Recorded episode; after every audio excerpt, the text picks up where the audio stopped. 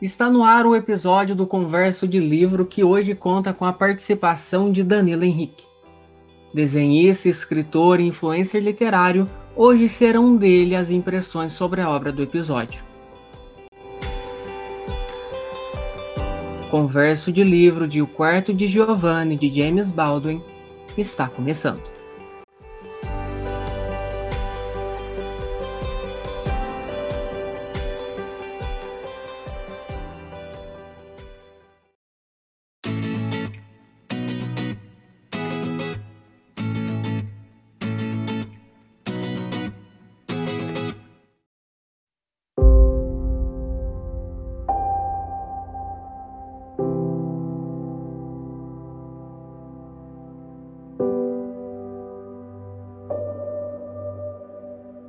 Vamos, vamos, saia de onde está escondido.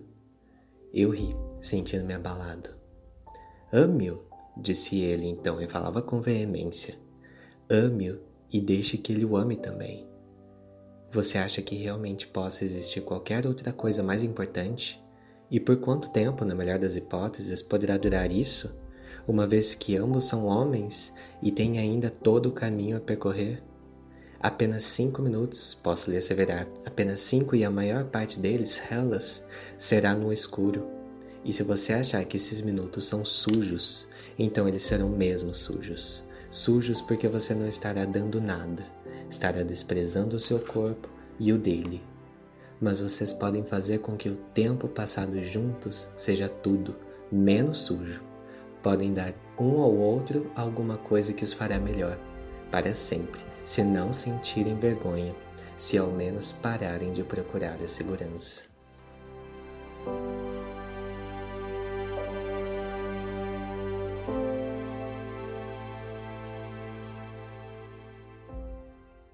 O trecho que vocês ouviram é de Danilo Henrique, que escolheu especialmente para o episódio de hoje. Bom, olá a todos.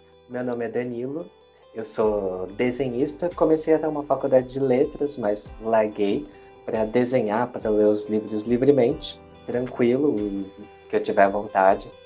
Posto as minhas resenhas, as minhas impressões dessas leituras no Instagram, principalmente no Instagram, e também estou postando os desenhos que eu estou fazendo por lá.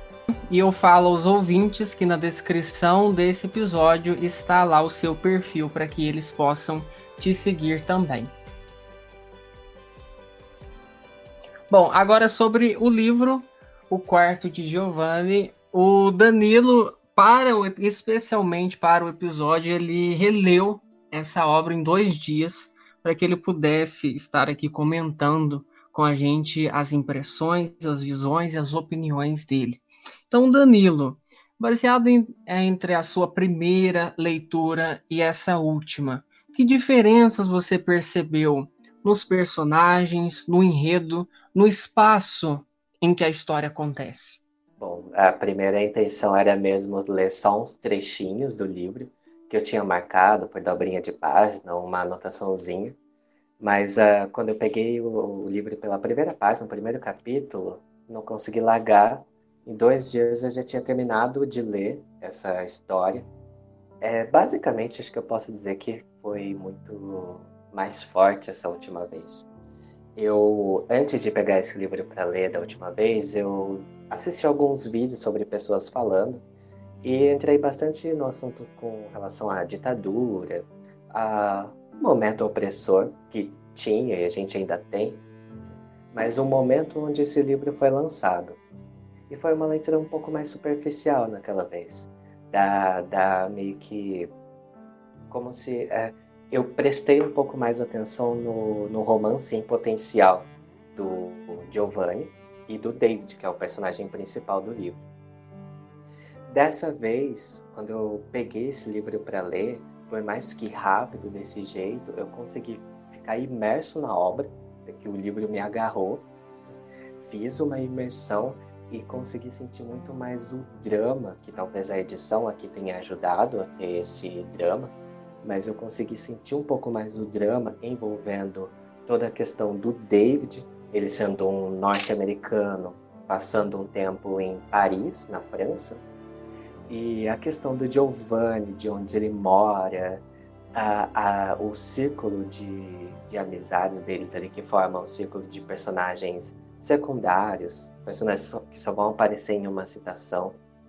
Então foi uma leitura muito mais forte, foi além da, dessa coisa, ah, tem uma possibilidade de ter romance com os dois aqui e ao mesmo tempo parece que não, tem, é muito mais. Eu meio que entendi por que tinha a gente tem acesso a algum a esses pensamentos do David com relação a medo, à sociedade, ao que você pode, o que você não pode fazer na sociedade, porque você vai ficar falado, coisa desse tipo.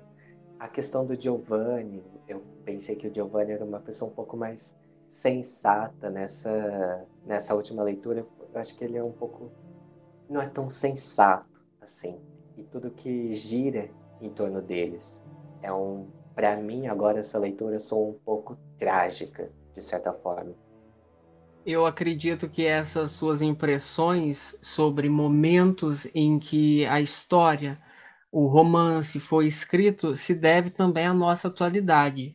A você, ouvinte, estamos gravando esse episódio no dia 27 de julho de 2020, em plena pandemia de coronavírus, e que outros vários acontecimentos históricos vêm nos rondando, tais como movimentos antirracistas e também movimentos que defendem a bandeira que James Baldwin, desde a publicação do livro, se não antes, vem com a sua voz potente, né, e ainda que muda aos olhares da sociedade naquela época, nos alertando. Eu tenho uma citação aqui, a minha preferida do livro é a seguinte: Ajudaria se eu fosse capaz de sentir culpa, mas o fim da inocência é também o fim da culpa. E, é justamente essa culpa do trecho que você leu para nós lá no início, né? É, aqueles cinco minutos vão ser sujos só se eu quiser. Né, eles podem ali, é, esses, esses momentos, esses cinco minutos, eles podem ali ter o, o prazer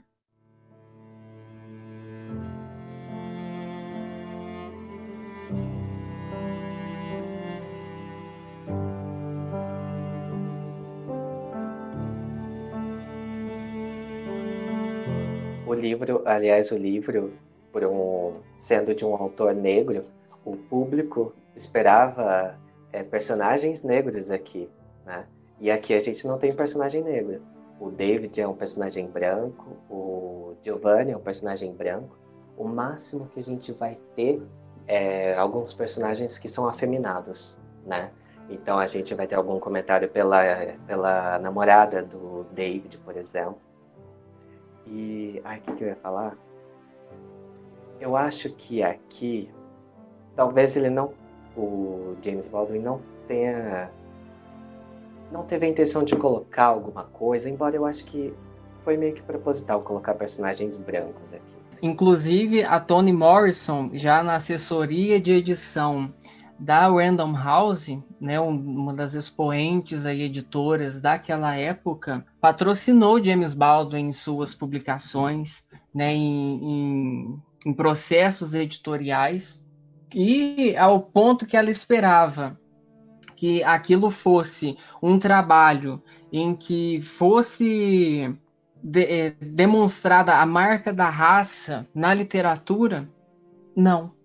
Ali ela se choca com uma história que nada tem a ver com o que James Baldwin representaria, porque ele também representa o movimento que está escrito naquele livro, mas ele não optou por fazê-lo, né? Então, assim, indubitavelmente é algo proposital dele que ele não queria mostrar, né? Que ele James queria Baldwin pegar... era LGBT, né? E sim, Inclusive, esse livro ele é uma homenagem a um pintor que foi namorado dele e que o trocou por uma mulher. Ai, meu Deus, eu sabia que tinha coisa assim. Falei, é isso uma... tem cara de coisa, experiência pessoal que eu vou transformar em romance, sabe? É uma cutucada. Gente, cresceu mais um nível o livro agora. Exatamente. E assim a gente é, se, né, a gente bebe daquele suco que toda literatura é, tem dessa experiência do real, né, o empirismo. Então, a partir desse momento que ele, ele pega todos aqueles fatos da ficção, onde será que eles estão metaforizados ali na vida real? Uhum. Foi isso que eu fiquei procurando na obra. Eu falei, isso aqui é muito. Sei lá, é voraz, isso aqui é verídico, né? Então você fala, nossa, parece que é a experiência do próprio autor, isso aqui. Ele tem a, a parte LGBT, então acho que ele não deixa de representar também um público. E, meu, essa história dele, de colocar isso tudo aqui, eu acho o livro forte, pelo menos me pegou de surpresa aqui em alguns, alguns momentos, mas eu acho que os personagens têm uma certa violência. Eu não sei se você lembra do trecho em que. Ai, agora eu não lembro como é que acontece.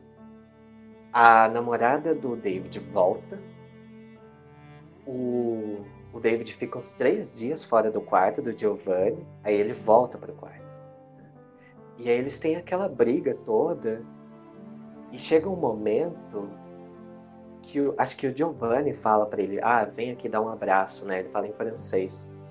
E aí o David vai falar: Eu tenho certeza plena aqui que ele tem um tijolo, ele tá segurando um tijolo atrás dele e eu também tô segurando um tijolo. Ah, lembro. Como se faltasse uhum. pouco para eles jogarem um no outro, um isso aqui outro. se matar. E isso aqui não é a coisa do tijolo, mas essa pulsão meio que raivosa, meio que bruta, se repete. Eu pelo menos peguei alguns trechos assim, violento. Aliás, é uma coisa que é engraçada é que a gente tem uma parte inteira do livro do David em Paris já para conhecer o Giovanni. Ele conhece o Giovanni, eles estão num bar, então para só ali. E aquele bar tá cheio de gente considerada meio que são os desviados da sociedade, né? Gente que vai ficar meio que não seria é periférico assim, periferia não é a palavra certa, mas é gente que fica no underground, eles falam. Marginal. Marginal, exato. E ali vai ter o quê? Homens gays, muito, muito provavelmente a maioria de lá, ou boa parte, vai ser gente que provavelmente tem alguma família, tem esposa e tá lá no bar para ter uma vida à parte, né? A gente vai ter prostitutas, vai ter um pessoalzinho que a gente, qualquer pessoa normal, assim, padrão, se consideraria esquisito, né? É ali naquele bar onde acontece. E outra coisa que eu percebi também é que o David sai de, dos Estados Unidos porque lá não é permitido qualquer coisa desse tipo, né? E a gente, eu tive a, a sensação de que em Paris, na França, essa, isso era uma liberdade, que seria uma possibilidade mas ao mesmo tempo, James Baldwin tendo jogado toda a história para acontecer num lugar quase inacessível, num bar, no underground, a palavra que você usou. Marginal. Uh, na marginal, num quarto de empregado, no fundo de um lugar tal ali. É como se não fosse exatamente uma liberdade que as pessoas têm, sabe?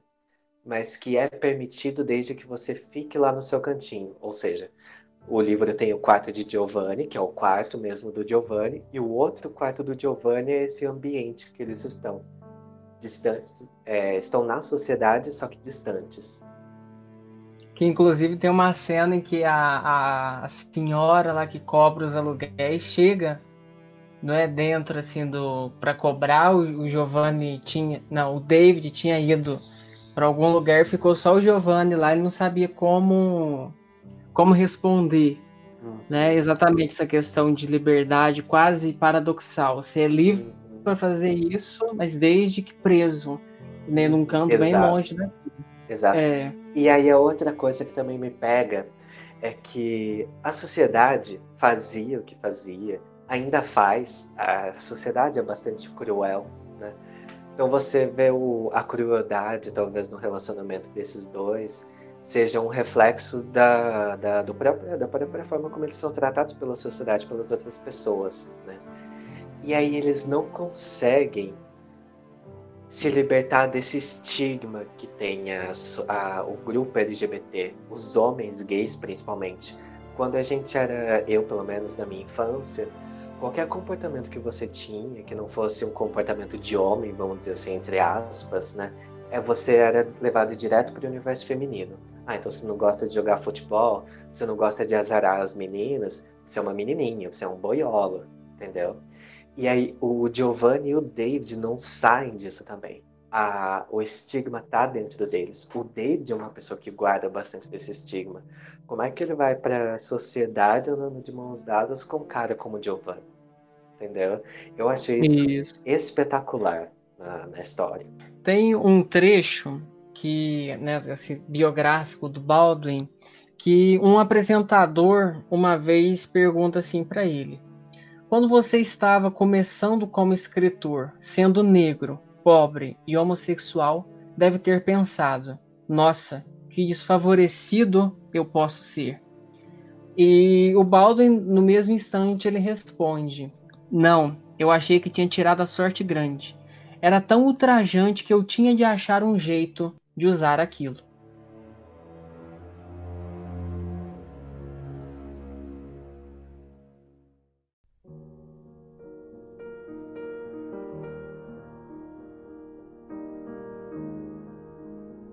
O livro só chegaria ao Brasil em 1967 pela editora Civilização Brasileira, com tradução de Afonso Blacheia e texto de orelha em que o jornalista e crítico Paulo Francis ressalta a independência do autor em face dos problemas raciais, já que no romance não há personagens negros, conforme muito bem destacou Danilo, e seu pioneirismo ao normalizar a homossexualidade. O caso de amor que ele relata contém todas as alegrias, angústias e crises de esfriamento peculiares às ligações heterossexuais. Nesse mesmo texto do jornalista, a questão da homossexualidade é trazida para um campo de menor intensidade afirmativa, sem contornos ideológicos, mas submetida à força estética que o jornalista atribui, com razão, à grandeza da linguagem ficcional do autor, explica ele que também identificou um esforço do tradutor em elevar o registro das falas em situações em que há tanta formalidade entre os personagens comunicando-se em inglês. Por que será que Baldwin foi tão incisivo nessa questão idiomática do inglês, sendo que ele queria transponer né, é, essa realidade, igual você falou, da liberdade, que não podia acontecer nos Estados Unidos, para um lugar onde o inglês não era oficial? Né? Não tinha nem essa questão da globalização ainda. Verdade. E o, é. ali onde acontece todo o romance é o ele nem nenhum personagem nenhum do o, nem o David nem o Giovanni pertencem àquele lugar. Você ele parece que ele coloca no mesmo lugar como ele já tinha trazido um romance retratando a, a comunidade negra, esse tipo de coisa. Ele vai fazer isso depois. Parece que ele coloca a sociedade coloca no mesmo lugar é, gays, LGBTs, vai, mas a gente fala muito de homens gays aqui. Então os gays, os negros e os imigrantes. Né? Não sei como eram os americanos na França, mas parece que os italianos na França e acho que até na Inglaterra tem uma coisa desse tipo, de ser considerado meio vai ficar meio ali pela, pelas margens ali, pronto, é o lugar dele. Os anos de 1957 e 1968 são respectivamente marcantes na biografia de Baldwin. Um assinala sua volta aos Estados Unidos para participar das manifestações pelos direitos civis, decisão tomada após ver fotos da estudante Dorothy Counts ser assediada por uma multidão branca em seu primeiro dia de aula em uma escola mista, e o outro marca seu retorno para a Europa após o assassinato de Martin Luther King, onde residiria até o fim de seus dias. Durante esses 11 anos que separam as datas, ele se dividiria entre criação literária e o ativismo político, participando de inúmeros protestos, encontros com políticos e debates televisionados, mas também publicando oito livros, entre romances, e coletâneas de ensaios e contos.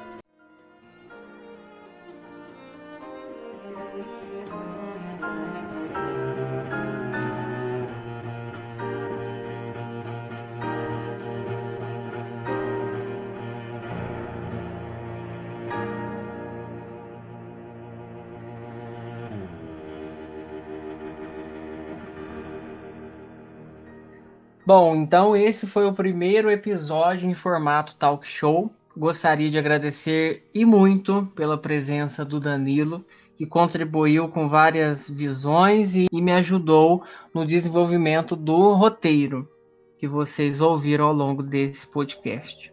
Para encerrar, Danilo, uma frase, uma palavra que você definiria o livro que você releu e que instigasse a quem está nos ouvindo a leitura. Bom, antes de mais nada, eu agradeço o convite. Fiquei super feliz com o convite, principalmente um livro que marcou tanto. É um livro que marca bastante quem lê. E é um livro forte, de uma beleza excruciante. Uma, é, é, pegou o livro para ler, não consegue largar. Então fica aí a recomendação do nosso primeiro convidado, a comentar e trazer aí as resenhas para o podcast. Esse foi o Converso de Livro. A gente se vê na próxima segunda. Até mais e mais uma vez, obrigado, Danilo. Obrigado, Igor. Tchau.